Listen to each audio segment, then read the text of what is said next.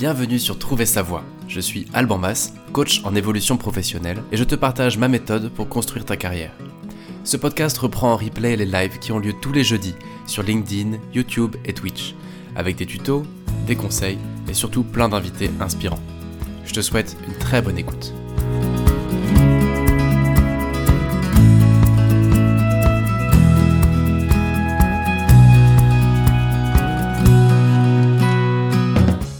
Sommes en direct. Bienvenue Gladys. Salut Alban, merci de m'avoir invité. Je vais faire un truc très impoli comme d'hab, mais c'est que je vais introduire cet épisode vite fait, vite fait, et évidemment t'introduire toi. Pourquoi est-ce que tu es avec nous aujourd'hui, avant de te laisser toute la place que que tu dois prendre avec nous? Euh, Gladys, je suis tombé sur toi en cherchant des profils inspirants sur LinkedIn de coachs qui ont une expertise dans la recherche de boulot. Et euh, j'ai découvert déjà que tu disais des trucs passionnants. On s'est appelé et j'ai vu que ton parcours était super intéressant parce que tu as euh, itéré et tu as fonctionné par euh, rebond pour devenir qui tu es aujourd'hui. Et c'est un sujet qui touche énormément des personnes qui nous écoutent ou euh, que je suis amené à accompagner. Et j'ai pas toujours les réponses pour quand on a un profil qui peut tout faire, comment on s'oriente.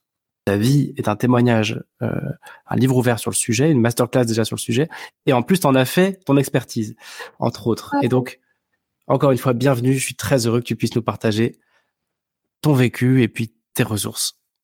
Alors merci, merci encore de m'avoir invité parce que c'est vrai que moi j'adore écouter ton podcast et j'étais super flattée que tu m'invites parce que c'est vrai que tu apportes énormément de valeur. Euh, les épisodes que tu proposes sont vraiment toujours très profonds et, et tu fais venir des gens que, qui m'ont beaucoup intéressé à titre personnel. Euh, oui, en effet, j'étais d'autant plus contente que tu m'invites que le sujet effectivement dont on va parler, c'est vraiment un sujet qui me touche personnellement parce que comme tu dis très justement, à titre personnel, je ne sais pas si j'aurais été capable de tout faire, sans doute pas, mais à l'inverse, je me suis souvent retrouvée dans cette situation où je me disais maintenant quel chemin je vais prendre parce que j'ai certaines compétences, qu'est-ce que je vais faire demain? Et surtout j'ai remarqué parmi les personnes que j'accompagne que cette question qui semble normale quand on est en recherche d'emploi, elle peut être hyper tétanisante. C'est que quand on se retrouve dans la situation de ne pas avoir la réponse ou en tout cas un début de réponse, on peut se retrouver à perdre du temps, des semaines, des mois même parfois des années parce qu'on reste en poste, parce qu'on ne sait pas quoi faire d'autre. Et, euh, c'est dommage parce qu'en fait, on n'est pas plus forcément à la bonne place, mais euh, voilà, on n'est pas bien et ça peut aussi avoir plein de conséquences euh, psychologiques. Donc, je trouve que c'était important. Ce sujet me passionne à titre personnel et euh, j'aurais bien aimé avoir quelques clés à travers mon, mon, errance personnelle depuis toutes ces années. Mais aujourd'hui, je pense qu'être assez aligné avec ce que je fais. Mais c'est vrai que euh, oui, j'ai souvent rencontré cette, cette, situation un petit peu euh, euh, challengeante à titre personnel. Bah non, mais justement tout ça pour au fond une errance qui a conduit aujourd'hui à faire quelque chose bah, d'assez assez complet au fond, parce que ce que je comprends, c'est que tu es coach carrière pour des personnes qui sont en recherche. Oui. Tu vas faire le pont parce que tu es aussi recruteuse. Oui. et avec une expertise en marque employeur. Donc, tu es à la fois euh, côté candidat et côté recruteur. Tu as cette double casquette-là, si j'ai bien compris. Oui, exactement, tout à fait, parce que je me suis rendu compte aussi, bon, c'est pas le sujet ici, mais en tout cas, c'est un sujet connexe, qu'effectivement, d'un côté, on a des candidats qui sont en recherche d'un job plus épanouissant, et de l'autre côté, on se retrouve avec des entreprises qui, elles, proposent des choses positives, qui soit ne sont pas connues des candidats, ou aussi qui euh, n'actionnent pas les bons leviers, quoi, en fait. C'est-à-dire qu'elles ne communiquent pas les bons, les bons indicateurs et du coup, elles n'attirent pas les candidats qu'il leur faudrait. Donc, si on peut faire se rassembler ces deux mondes et avoir une meilleure discussion et se faire identifier réciproquement mieux, entreprise comme candidat sera un peu plus à l'aise. On descend dans le sujet direct? Ouais, avec Alors, en, en, préparant cet épisode tout à l'heure, on s'est on s'est amusé à à nous voir comme des patients zéro de ce problème-là. Et donc, on s'est dit que ce qui pouvait être sympa, c'était de, de, commencer par partager ton parcours, Gladys, qui est un parcours euh, passionnant, moi, je trouve. Et donc, je te laisserai bien le micro là-dessus, déjà. Tu vois, au fond, euh, comment toi, tu as vécu tout ça? On a un peu Alors, le temps aujourd'hui, on prend le temps. Voilà. Bah merci, merci de me permettre de raconter ma vie. Mais en tout cas, là, il y a un rapport avec le sujet.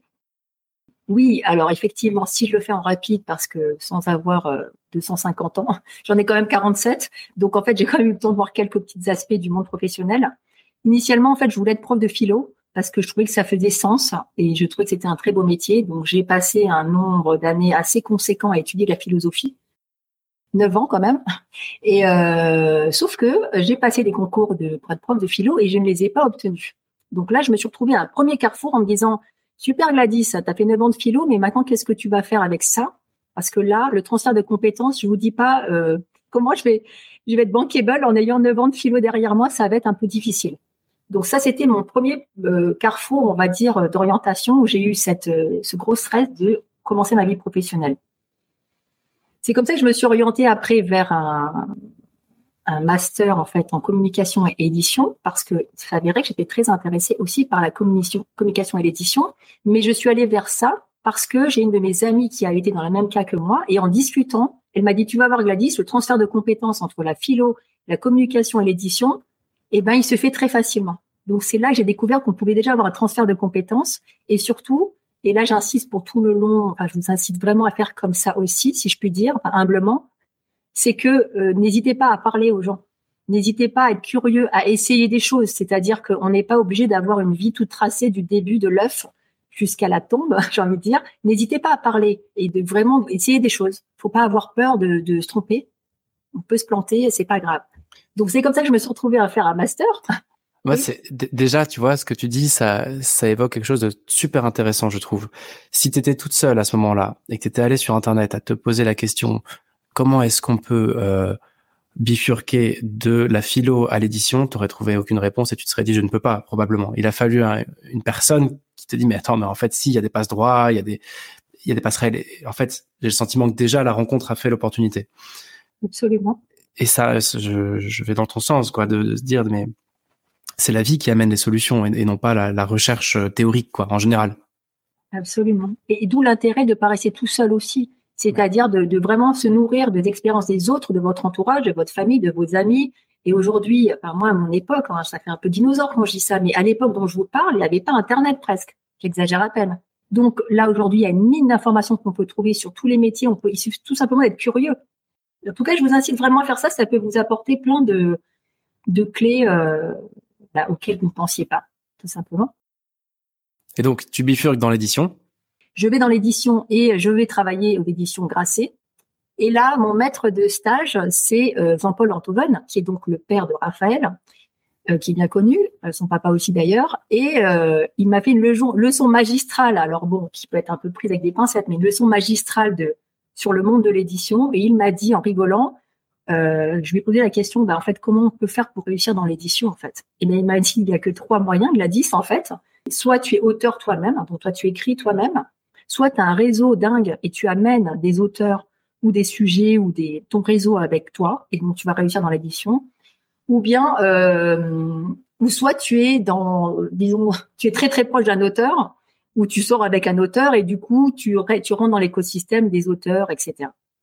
Bon, sachant que moi, à ce moment-là, même si j'étais passionnée par l'édition, je n'étais pas auteur. Je ne sortais pas avec un auteur et j'avais un réseau proche du néant.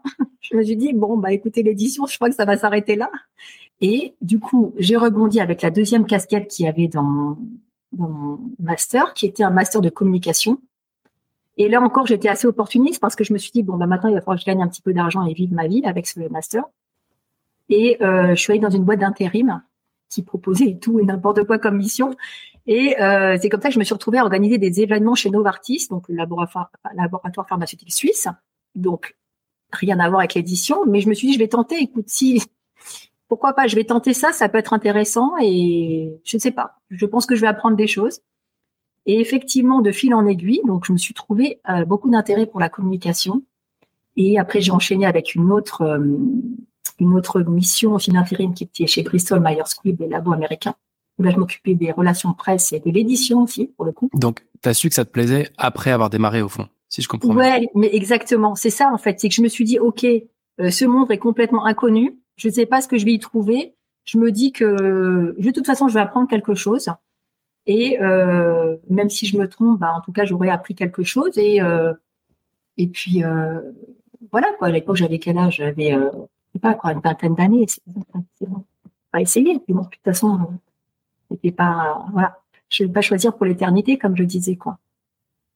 Mais c'est, et du coup, une fois que j'étais bon chez Bristol Myers alors c'est là que ça, ça, commence à devenir encore un carrefour un peu étonnant. C'est que, euh, donc on était très bien payé. C'était vraiment euh, la rémunération, c'est pas un sujet dans les labos, franchement, un tabou, c'est comme ça. J'étais assez bien payée et j'étais encore en, donc en CDD, en mission d'intérim. Et là, on m'a proposé un CDI. Je m'en excuse encore aujourd'hui de la personne qui a qui m'a proposé le CDI, qui était enfin Béatrice de la Charrière en l'occurrence, parce que la pauvre, elle m'a proposé un CDI, elle a fait un peu des pieds des mains pour m'embaucher. Et en fait, au moment où elle m'a apporté le CDI, j'ai encore la scène dans ma tête, je lui dis, bah, en fait, désolée Béatrice, mais j'ai un autre projet en fait, je vais partir au Gabon. Quoi. Donc là, j'ai dit, j'ai pas tout compris à cette personne. Elle est un peu bizarre parce que je lui fais un pont d'or et c'était vraiment une très belle carrière qui s'annonçait. Et là, je dis non, je vais partir au Gabon. Et là, j'avoue qu'elle a dû être déçue, je pense. Et donc, je m'en excuse encore aujourd'hui. Mais euh, du coup, je suis partie au Gabon parce qu'effectivement, ce qui faisait sens à ce moment-là pour moi, c'est d'avoir plus de liberté. C'est-à-dire que je me suis dit, j'aimerais bien avoir plus de liberté, avoir une meilleure qualité de vie. Et comme mes parents à l'époque habitaient au Gabon, je savais a j'ai même grandi moi-même au Gabon. Donc en fait, je savais que je pourrais peut-être une meilleure qualité de vie que travailler peut-être à Rueil euh, pendant dix ans. Et donc je suis partie comme ça au Gabon. Et euh, j'ai travaillé trois ans au Gabon dans les télécoms pour faire la communication et les relations publiques d'un patron d'une entreprise de télécom. Et au bout de trois ans, me revoilà encore avec le même carrefour qui arrive. Et je me dis non mais là j'ai l'impression de plus commencer à de plus de plus apprendre en fait suffisamment. Et je me suis trouvée un peu plafonnée. Je me suis dit j'ai l'impression que euh, il me faut plus de mentors ou de personnes qui m'inspirent et qui me apprennent plus de choses parce que je pense que sinon je vais être limitée et ça va pas aller quoi. donc j'ai quitté cette vie euh, très agréable au Gabon pour finalement arriver au chômage en France Et lorsque je faisais des entretiens, on me disait, mais en fait, tu allé faire quoi au Gabon? Il a dit, je comprends pas. Madame Ramette, vous êtes. Gabon. Alors déjà, il savait pas où c'était sur la carte, donc c'était un peu vexant. Euh, c'est vrai qu'il faudrait qu'ils voyagent un peu plus aussi, les gens. il, paraît, il paraît, je, je, connais pas bien ce sujet-là, mais il paraît que c'est très dur de transposer une vie expat quand tu reviens euh, en, métropole, euh, que c'est très dur de justifier même des très très grosses expériences, des très belles expériences. Euh, j'entends souvent ça, ouais. Ah, mais ouais, carrément, parce qu'en fait, c'est vrai que les gens n'ont pas de, de repères par rapport à ce que c'est, quels étaient les enjeux, quelles contraintes ça a apporté. D'ailleurs, j'en profite, je fais le petit conseil en même temps. Quand vous êtes dans cette situation-là, vraiment, euh, n'hésitez pas à indiquer des références, à indiquer vraiment euh, quelles sont le, la taille des entreprises, qu'on se rende compte, les chiffres d'affaires des entreprises, quels étaient le contexte, etc. Parce que sinon, pour la personne qui est en face, il faut reconnaître que c'est assez nébuleux. On ne sait pas très bien euh, de quoi il s'agit. Donc, c'est, enfin, toujours est-il que moi j'avais eu à cette époque-là un super beau poste au Gabon et je reviens et en fait euh, tout le monde s'en fiche. On me dit que je sers un peu à rien et je me retrouve au chômage en essayant de convaincre des gens que j'ai peut-être de la valeur sur le marché. Et euh, c'est comme ça que de fil en aiguille, je récupère en nouveau un, CDD chez chez Dalkia, qui est donc la, la branche de Veolia Énergie. Donc j'étais opportuniste je me suis dit de toute façon c'était un groupe qui me faisait vraiment rêver. Je me disais vraiment le service à l'environnement c'est vraiment un truc qui m'intéresse, vraiment vraiment de l'appétence pour ce sujet. Ça m'avait toujours fasciné et j'y suis allée. Et après de fil en aiguille, je me suis retrouvée à faire toutes les BU de Veolia qui sont donc l'énergie, le transport, euh, la gestion des déchets, l'eau, etc. Et j'ai fait ça pendant huit ans. Le dernier poste que j'ai occupé, c'était donc de m'occuper de la com de l'eau France euh, chez Veolia et qui était donc un poste qui est comme je disais, il y a des gens qui auraient tué pour avoir ce poste, vraiment, parce que c'était euh, prestigieux et il y avait plein de challenges. C'était super intéressant. C'était vraiment, c'est vraiment une belle boîte. C'est toujours une belle boîte en fait. Et il y a vraiment, enfin, mettre en valeur le travail des ingénieurs, toute l'innovation qu'ils apportent et enfin tout ce que j'ai pu faire là-bas, moi, ça m'a vraiment passionné. J'ai trouvé ça vraiment euh, top. Sauf que, mais alors que j'étais à ce moment-là en plein, euh, si tu veux, ascension entre guillemets et que et qu'on pouvait dire qu'à un certain égard, j'avais vraiment réussi. Ouais, t'avais trouvé en quelque sorte, quoi. Voilà, j'avais trouvé et j'étais contente de moi de l'avoir fait quand même, faut dire. Euh, voilà que à titre perso, je, je me sépare en fait de mon compagnon et donc je me retrouve à élever mes deux enfants qui ont 4 et 2 ans à l'époque, un petit peu pas toute seule, mais en tout cas on gardait on garde euh, classique. ça parlera à ceux qui se sont déjà séparés. Et là, je me dis, alors super, mais gérer les crises chez Veolia, euh, gérer des journalistes éventuellement et être un peu tout le temps dans le rush, ça va plus être possible parce que à l'époque, là, je parle de 2015, euh, la Covid n'était pas passée par là, il n'y avait pas de télétravail, il n'y avait pas euh, toute cette souplesse dans les entreprises qu'on a aujourd'hui. Donc là, je me suis dit, ça ne va plus être possible. Donc, je me suis dit, OK, donc ma priorité maintenant, c'est mes enfants. Mais je vais pas m'asseoir non plus sur mes compétences et mon intérêt pour la vie professionnelle. Donc j'ai eu ce driver-là à ce moment-là et je me suis dit, OK, euh, j'ai pris un plan de départ volontaire qui existait à ce moment-là. Et il s'avère j'ai monté une boîte à ce moment-là de communication d'influence pour mettre en valeur les artistes des pays de la route de la soie. Avec, je rigole parce que aucun rapport encore une fois avec euh, avec euh, l'environnement, mais bon. Donc une entreprise qui mettait en, valeur ces artistes avec deux collègues et de Veolia qui sont Delphine Cuny et Zara Giacomini. Et on a fait ça ensemble et on a fait ça pendant trois ans. Et c'était vraiment passionnant, donner du sens à nos vies à ce moment-là aussi. Et c'est vrai que l'agence n'a pas marché aussi bien qu'on l'aurait souhaité. Et là, on s'est retrouvé en situation de dire bon maintenant, alors là, on a vraiment le top de plein de compétences, de l'expérience, différents intérêts, une vie euh, perso qui à ce, moment, ce moment-là était encore la même, c'est-à-dire que je devais continuer à assurer à titre euh, une grosse charge parental, voilà. Donc, il fallait que j'assure. Et là, euh, j'ai alors Alexandre Vauvent, qui est le fondateur de Réseau, qui est un cabinet de recrutement spécialisé dans la tech, qui est hyper euh, connu et vraiment euh, très brillant dans son secteur, vraiment, qui me dit Gladys, là je sens que tu as un carrefour, je te propose de devenir recruteuse dans la tech. Alors c'est vrai que des artistes et des entreprises euh, en Iran, par exemple, à le recrutement dans la tech, c'est pas vraiment la même histoire.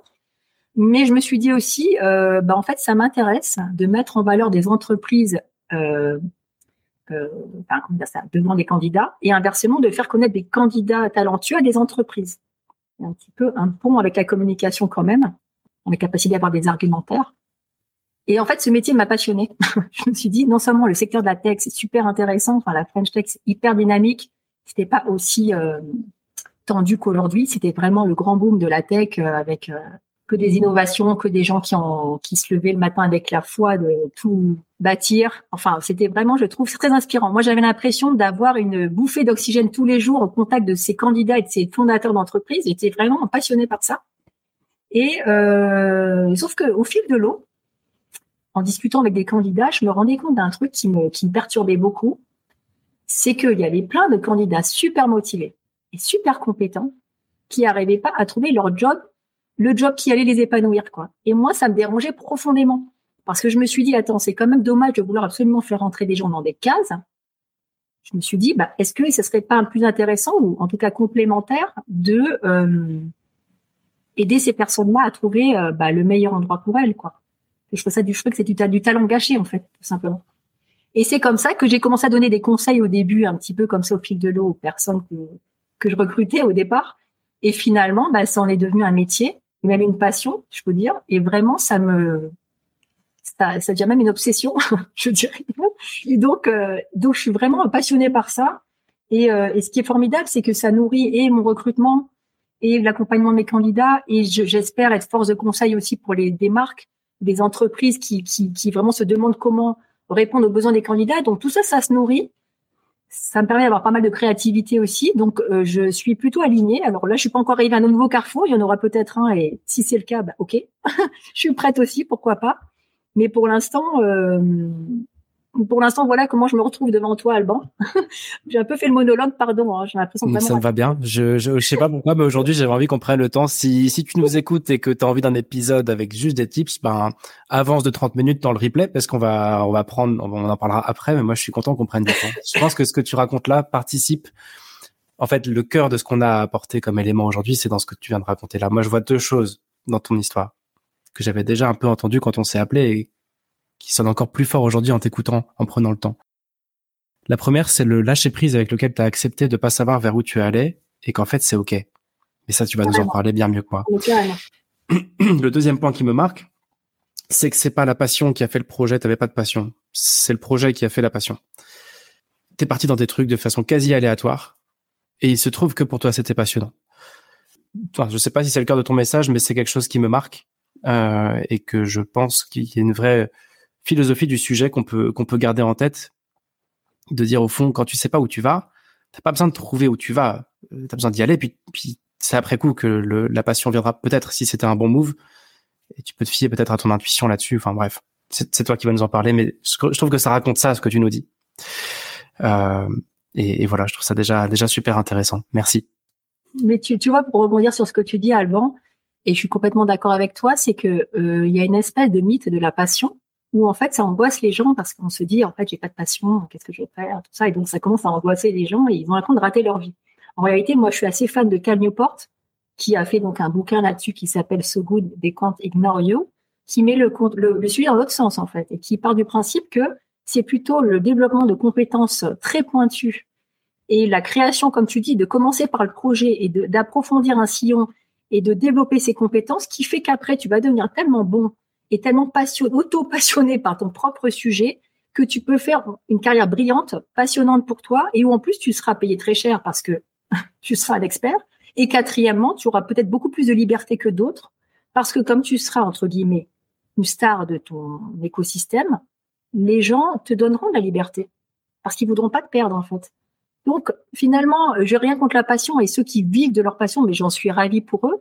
Mais je, je, dis juste ça pour ne pas angoisser davantage les gens qui se disent j'ai pas de passion, euh, comment font les autres, euh, enfin etc.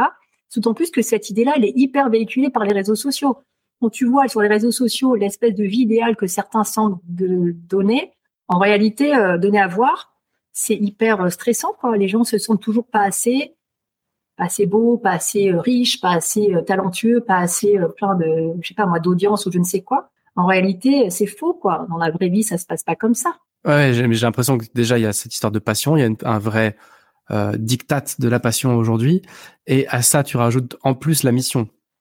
C'est-à-dire que avant tout le monde s'en foutait de la mission, ensuite c'est les entreprises qui se sont retrouvées obligées d'avoir une mission, puis maintenant c'est les gens. Si t'as pas de mission, t'es personne. c'est chaud quoi. Passionné et avec une mission dans la vie. Waouh. Et en plus, il faut que tu fasses du sport et qu'en même temps, tu sais, tu sois hyper équilibré, un super bon parent, tu sais, genre, ouais, c'est ça. complètement, juste, Ça. Et puis, euh, ouais, et puis ta vie est parfaite. Mais en fait, euh, alors s'il y a des gens qui réussissent à faire ça, euh, je, je, peut-être que ça existe et j'en suis très ravie pour eux. Mais je trouve que prendre ça comme norme ou comme, voilà, comme incitation forte, je trouve ça très dommageable. Quelle est ta philosophie de tout ça? On a commencé à en parler un petit peu.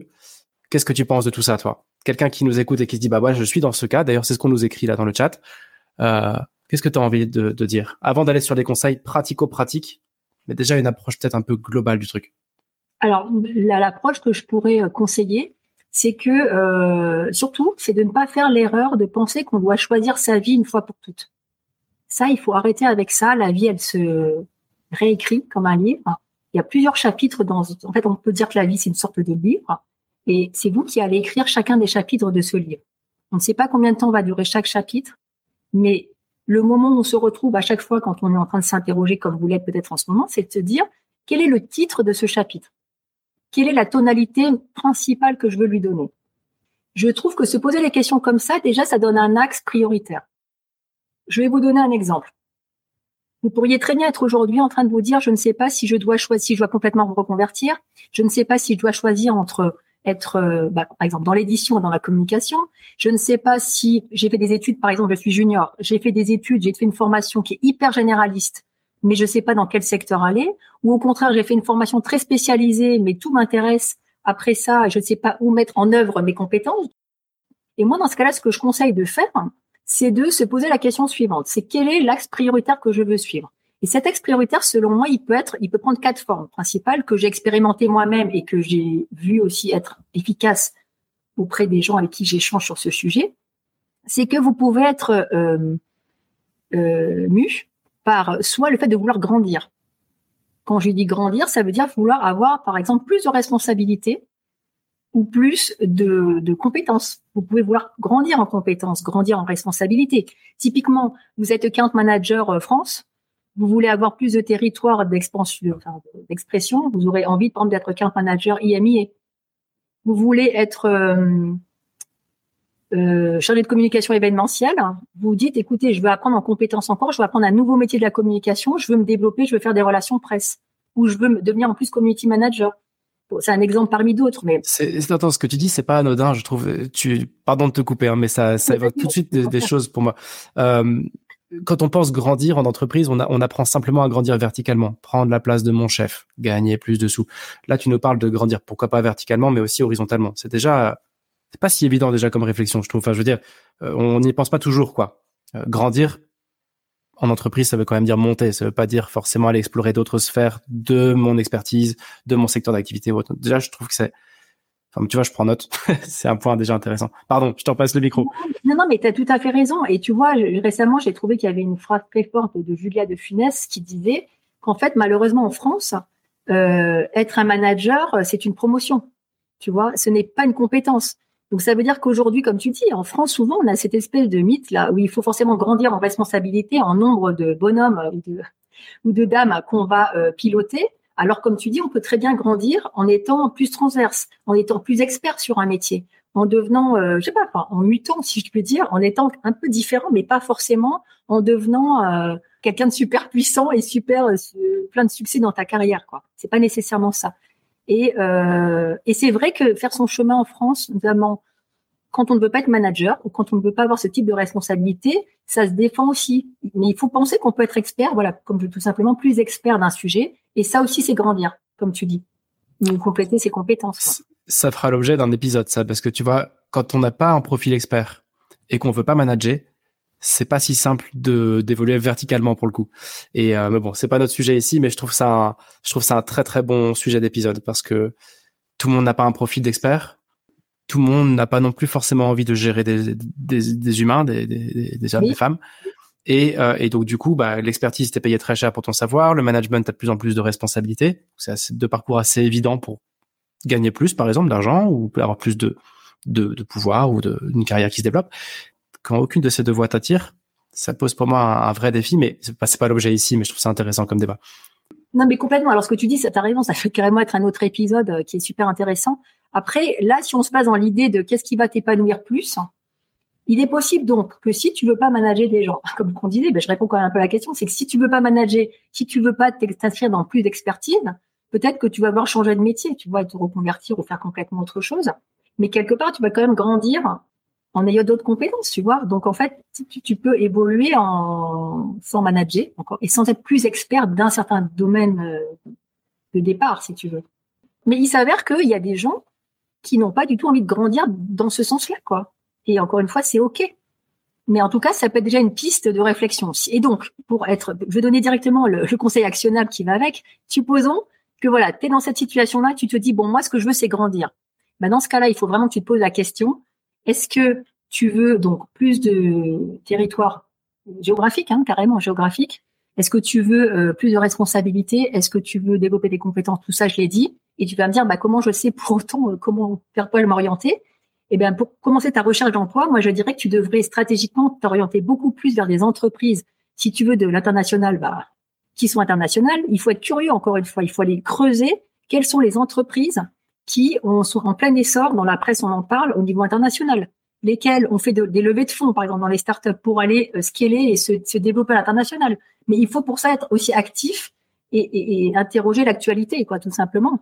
Si tu veux, par exemple, euh, monter en compétences, mais aujourd'hui, il y a plein d'entreprises de, qui communiquent sur le fait qu'elles font des, des, gestions de plans de carrière hyper innovants, où tu peux te réinventer. Tu peux même prendre parfois des années sabbatiques carrément pour aller réfléchir à ton projet. C'est quand même un truc de fou. Quand tu y penses, à mon époque, ça n'était même pas possible, même pas en rêve.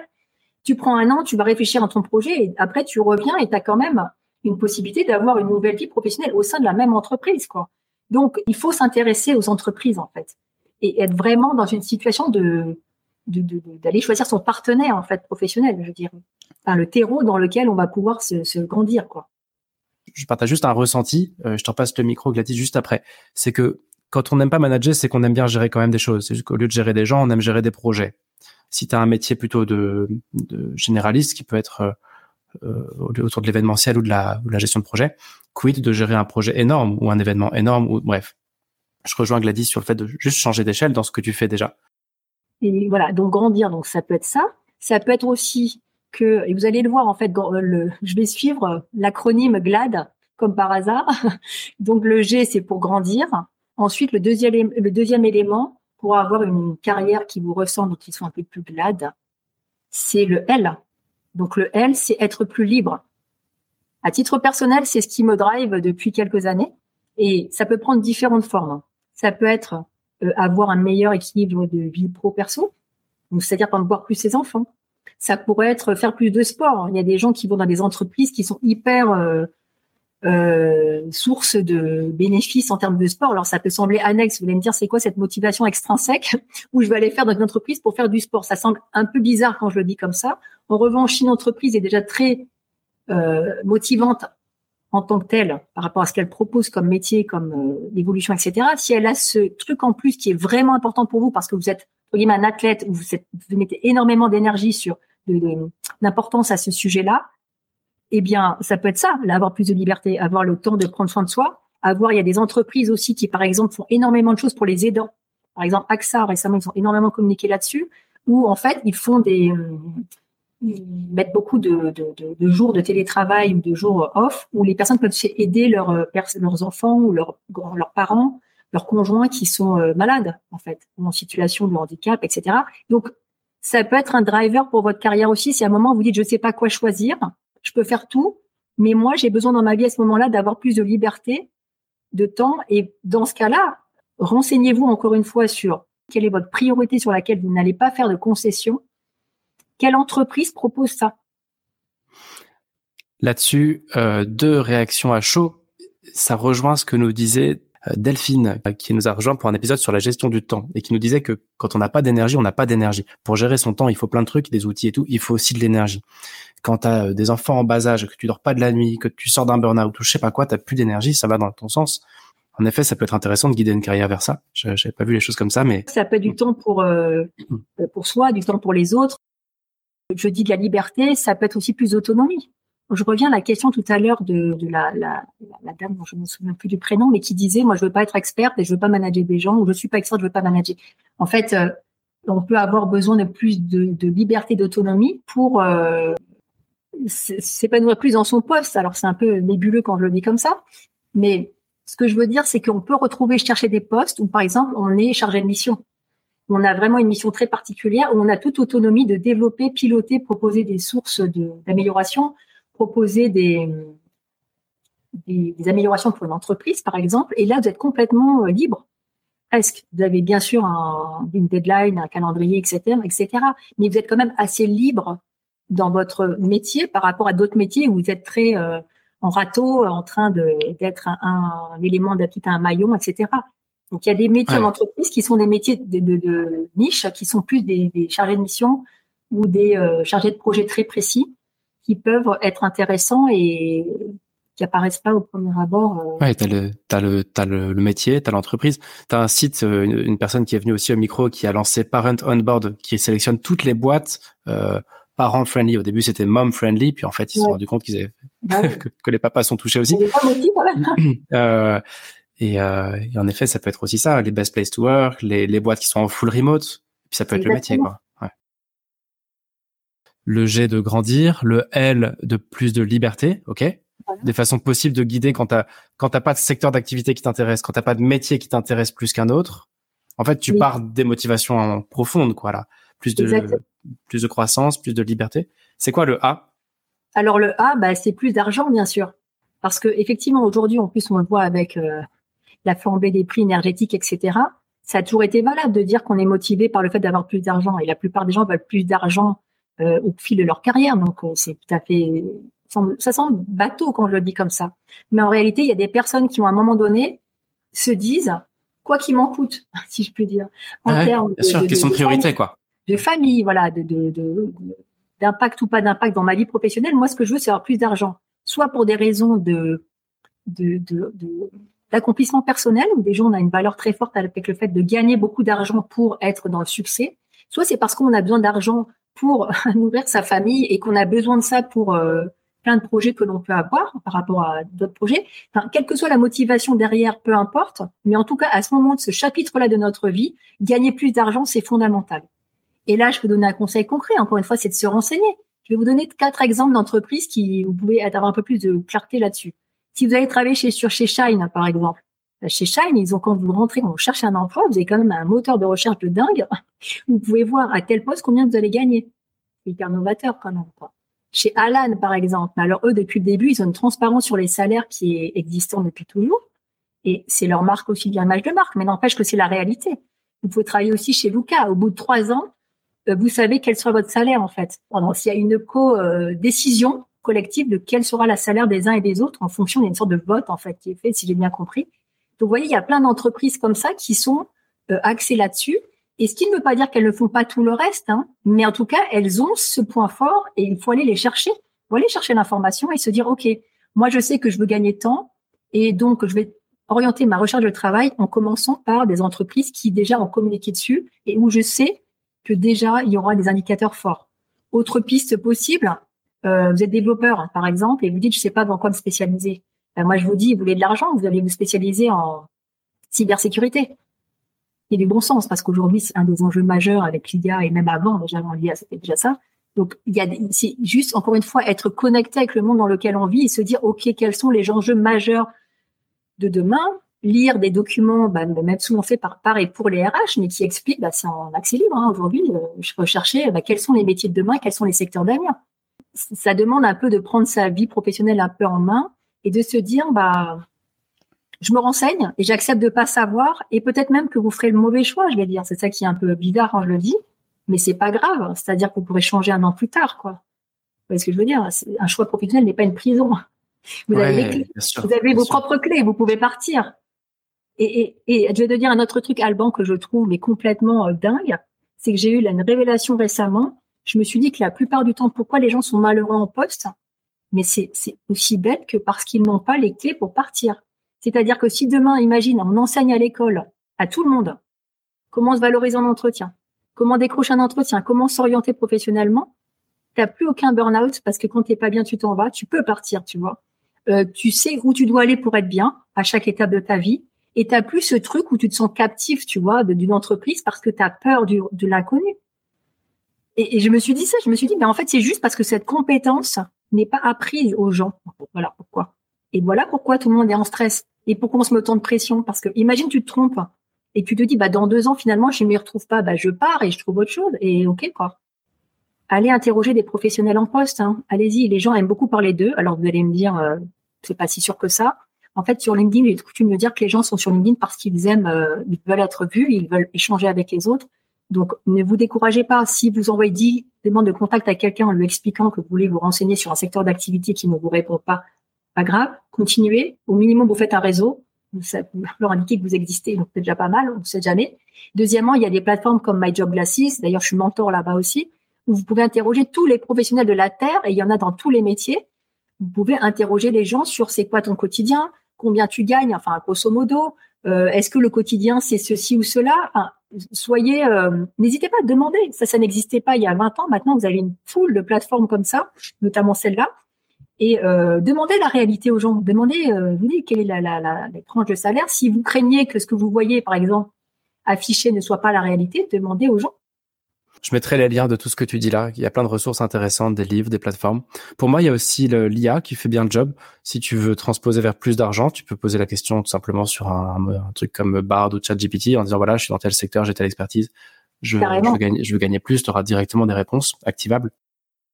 Est-ce qu'on va réussir à aller jusqu'au D de Oui, alors j'y vais. Donc le D, alors ça peut être le quatrième chapitre que vous pouvez ouvrir aujourd'hui. Ça peut être celui de qu'est-ce que vous voulez donner au monde. Alors ça fait un peu grandiloquent quand on le dit comme ça, mais ça recoupe tout simplement euh, tout ce que ce qui pour vous a du sens.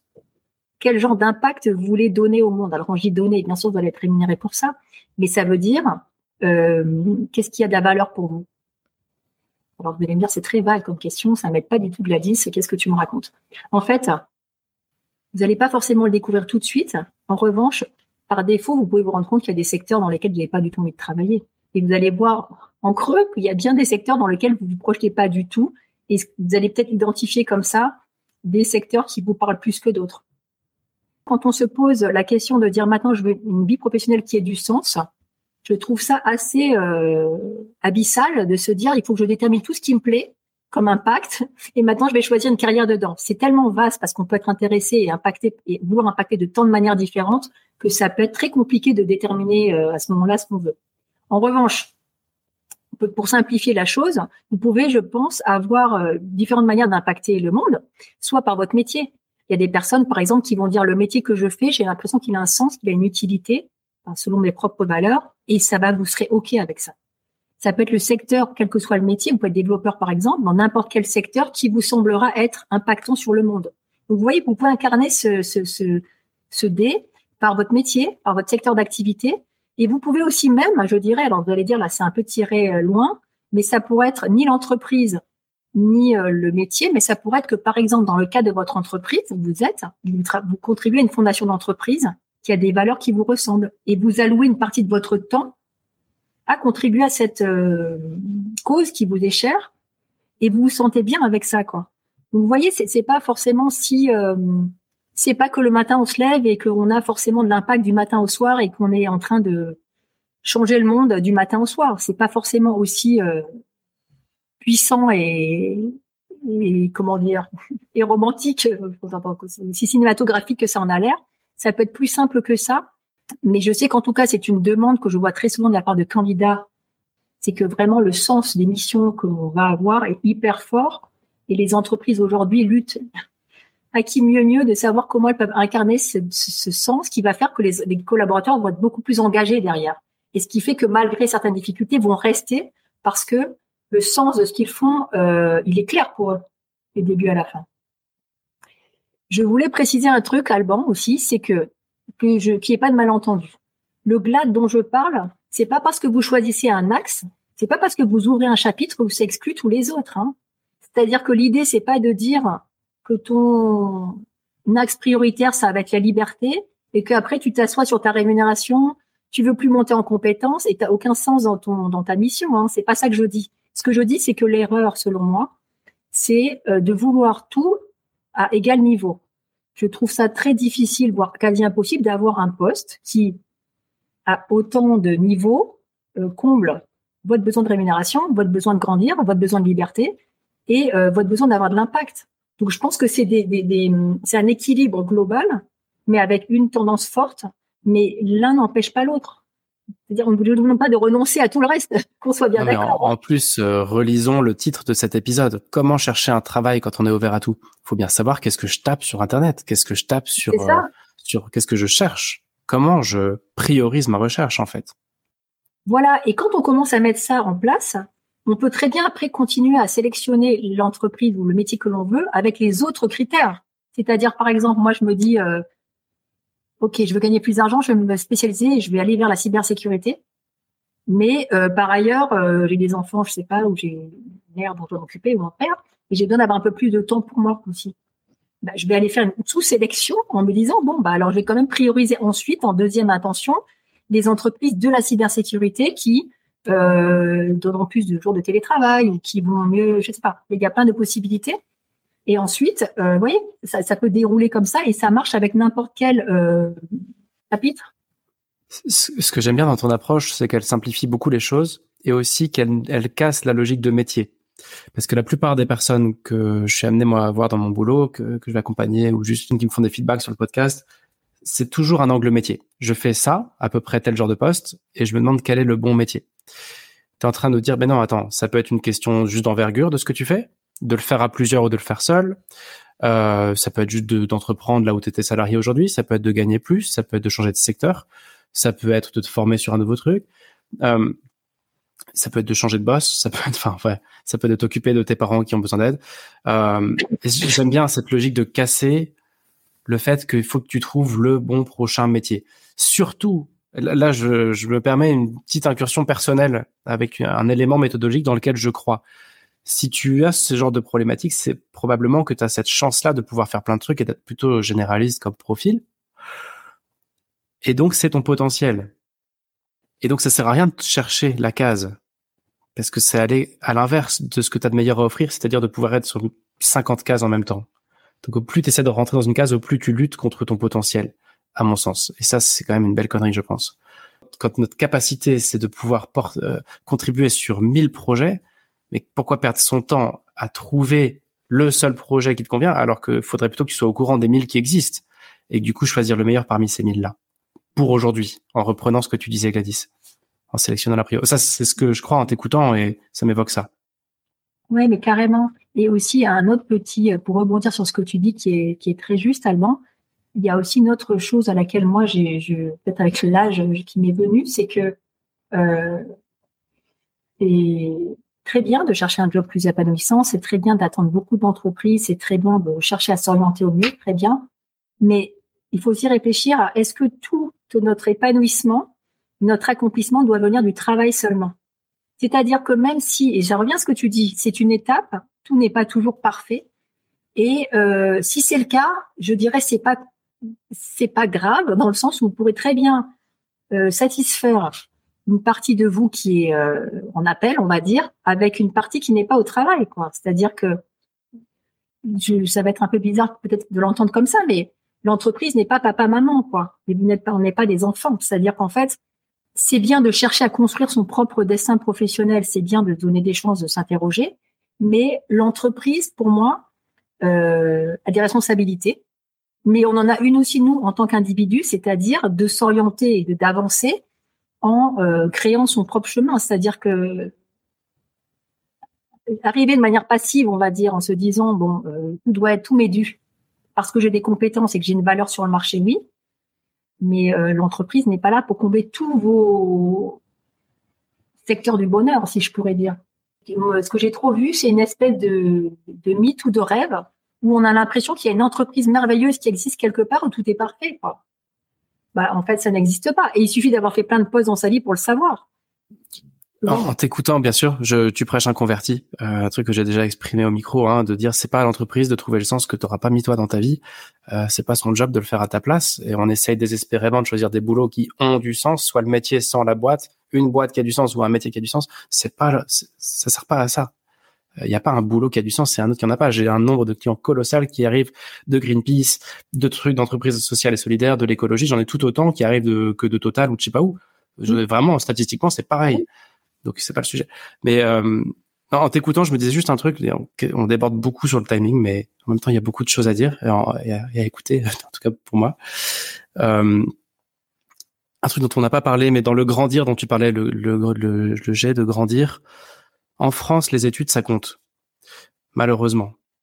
Et je me dis en t'écoutant que aussi, mine de rien, si tu as un profil qui peut faire plein de trucs, il y a un moment où ton niveau universitaire va avoir un impact aussi sur le type de poste auquel tu peux prétendre. Donc on le veuille ou non, même si tout le monde peut tout faire dans la vie, mhm. la France est un pays très dur là-dessus, je trouve, sur donner sa chance à quelqu'un qui n'a pas le bac pour un boulot master ou euh, qui a un BTS ou voilà, quand il te faut un doctorat, il te faut un doctorat en France. Et donc une façon peut-être d'avancer aussi sur le grandir, ça peut être juste de profiter de ton boulot pour euh, monter d'un cran avec des, des, cours du soir ou de faire une VAE ou un truc comme ça. J'y ai pas pensé avant de te rencontrer. Ça me servira de clé supplémentaire, tu vois. Il va falloir qu'on fasse un épisode ensemble, Gladys, parce qu'on a fait 10% de ce qu'on voulait couvrir. Mais euh, ça fait déjà une heure. Avec plaisir. En, en, en conclusion, euh, je, je t'en ai pas parlé euh, avant, mais est-ce que tu as une idée en tête d'un défi qu'on peut donner à nos auditeurs? Quelqu'un qui se dit, OK, j'ai un profil un peu touche à tout, je suis ouvert à tout, ouverte à tout. Ça m'a touché, ce que j'ai entendu. Est-ce que tu aurais un petit challenge, un petit passage à l'action pour dire, vas-y, OK, on fait un truc. Essaie de faire ça déjà, concrètement, dès ce soir ou dès demain bah, tu peux te poser les questions suivantes. Par exemple, pour grandir, est-ce que je veux euh, en responsabilité avoir plus de produits à gérer? Est-ce que je veux manager plus de personnes? Est-ce que ce qui me fait de la satisfaction, c'est euh, gérer plus de crises, avoir plus de territoires géographiques, avoir plus de défis? Enfin, ça, on le sent en soi quand même. On le sent quand même un petit peu. Si on est un peu à l'écoute de soi, on le sent. Pour la liberté, pour savoir si on est dans la liberté, on se dit, bah, est-ce que je veux plus de télétravail? Est-ce que je veux plus de tout ce qu'on a dit tout à l'heure déjà Est-ce que je veux d'équilibre, ouais. liberté, d'autonomie, etc si je veux plus d'argent, mais pourquoi je veux plus d'argent? Et là, c'est une vraie question. C'est pourquoi je veux plus d'argent? Est-ce que c'est pour satisfaire des besoins qui sont là? Est-ce que c'est un problème de reconnaissance, de réussite familiale? Enfin, il y a plein de sujets possibles avec ça, mais c'est juste creuser, toujours se poser les cinq pourquoi et dire, ok, je me dis que je veux plus d'argent. Pourquoi? Pourquoi tu veux d'argent pour euh, parce que je veux aller en vacances plus souvent? Pourquoi tu veux aller en vacances plus souvent? Parce que tu es fatigué par ton travail ou parce que vraiment tu as envie de voyager et de découvrir le monde? Dans ce cas-là, tu fais un boulot en rapport avec le voyage, je sais pas. Mais tu vois, ça peut être vraiment ces questions-là, de, creuser les cinq pourquoi pour que tu arrives jusqu'au truc où vraiment il y a plus de, t'es contre le mur, il y a plus d'autres réponses, mais t'es vraiment face à ton mur, qui peut être aussi une porte et pas forcément un mur, de pourquoi je suis vraiment là et pourquoi je dis que ça c'est mon driver. Troisièmement, pour l'argent, oui, pour l'argent c'est pareil, bah, c'est ce que je disais. Et pour qu'est-ce que je, veux donner au monde pour le D, euh, quel impact je veux avoir, euh, ben c'est pareil. Ça, ça demande du temps de se dire un petit peu qu'est-ce que, comment, en gros, alors ça fait un peu, euh, ça peut mettre la pression comme je le dis, mais si par j'ai des enfants, de quoi est-ce que je veux que mes enfants soient fiers de moi demain s'il se souvient de moi professionnellement? Euh, est-ce que euh, si je veux inspirer la jeune génération, qu'est-ce que je veux comme valeur je veux dégager? Quelle action je veux mettre en place? Est-ce que je veux aider telle ou telle personne? Quelle est la cause que je trouve mal adressée et mal il n'y a pas assez de solutions que je voudrais contribuer à faire avancer? Qu'est-ce qui me semble non négociable par rapport à le monde tel que je voudrais qu'il soit créé? Donc c'est un peu c'est un peu tout ça, mais il faut accepter euh, comme disent les Japonais, que la vie, elle est wabi-sabi, comme je dis. C'est-à-dire qu'en fait, elle est imparfaite. C'est-à-dire que c'est imparfait, on n'a pas toujours les solutions, mais elle est belle pour ça, cette raison-là. Parce qu'en fait, elle est un petit peu euh, bancale parfois, mais il y a une beauté dans la, il y a une, une perfection de l'imperfection qui fait que je trouve que quand on accepte ça, on est plus à même de trouver les bonnes réponses quand même, parce que on est, on accepte de, de se tromper, de pas tout savoir, euh, de demander de l'aide. Et, euh, et on avance souvent plus vite en, en acceptant que, entre guillemets, c'est un peu foireux. C'est bizarre comme je le dis, mais accepter d'être un peu euh, bancal, bah, c'est déjà un début de solution, je trouve. Donc, Merci beaucoup. C'est clair. si tu nous écoutes et que tu te sans dans cette situation, bah, on t'invite à poser ton GLAD, à voir tes priorités. Et puis voilà, pour moi, en, conclusion, pour rebondir une fois de plus sur ce que tu dis, à chaque fois ça m'inspire une un truc.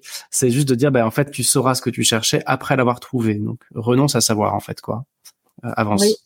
En revanche, oui, interroge-toi, questionne les autres et euh, ne t'enferme pas quoi. Te mets pas dans une grotte en pensant que euh, la, la, la lumière va surgir d'un coup.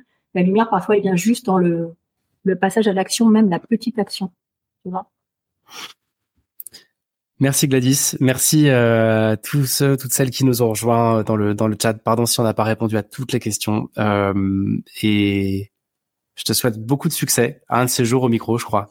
Merci, merci beaucoup Alban, merci encore et j'ai adoré cet épisode et merci pour tout ce que tu apportes et de donner la parole aux autres aussi comme tu le fais si bien. Merci beaucoup. Salut Gladys, à la prochaine. Ciao.